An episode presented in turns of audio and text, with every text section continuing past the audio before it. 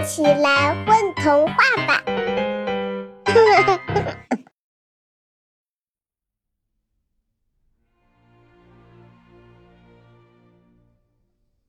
飓风之城，自古以来常有“飓风光临”这座小城，以致城中流传着不少和飓风有关的谚语，比如“移动之物必被风吹”。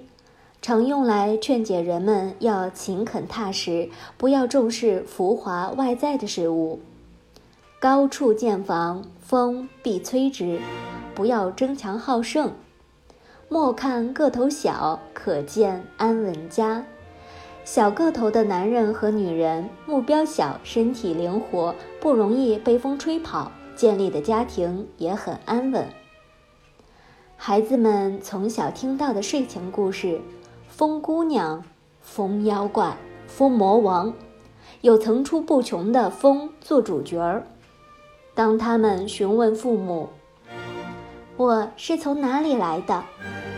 父母们都统一回答：“是风把你吹来的。”他们不听话的时候，也会被大人恐吓：“再哭，狂风怪会把你卷走。”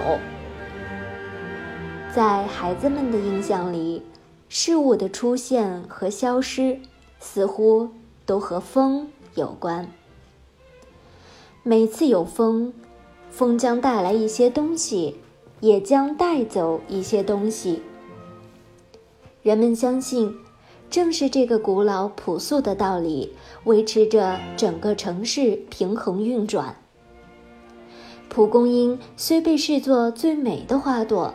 但人们更该追求的是那些无法被风撼动的牢固的事物。出身这座城市的建筑师喜欢把房屋建造的像个堡垒，而工业设计师们设计的家具和电器外观都矮小敦实，有巨大沉重的底座，底座上甚至会有小孔。人们可以用铆钉将它们牢牢固定在地面上。说到这座城，人们还常提及一位古代的诗人，他对事物稳定性的赞美和对不稳定性哀伤的感叹，令他的诗句传颂至今。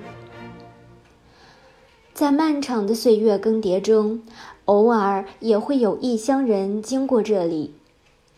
异乡人正是谚语所说的移动之物。不要爱上异乡人，老人们忠告道。在几个和异乡人有关的故事里，牧羊人、吹笛的少年，或是一整个马戏团带走了好奇的小孩子和好几个年轻人破碎的心。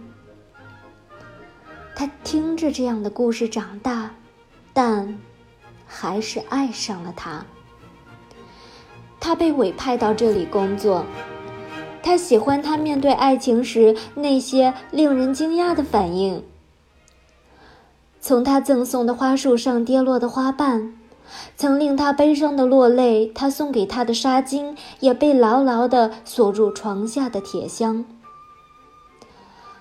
他带他走很远的路，只为了在巨大。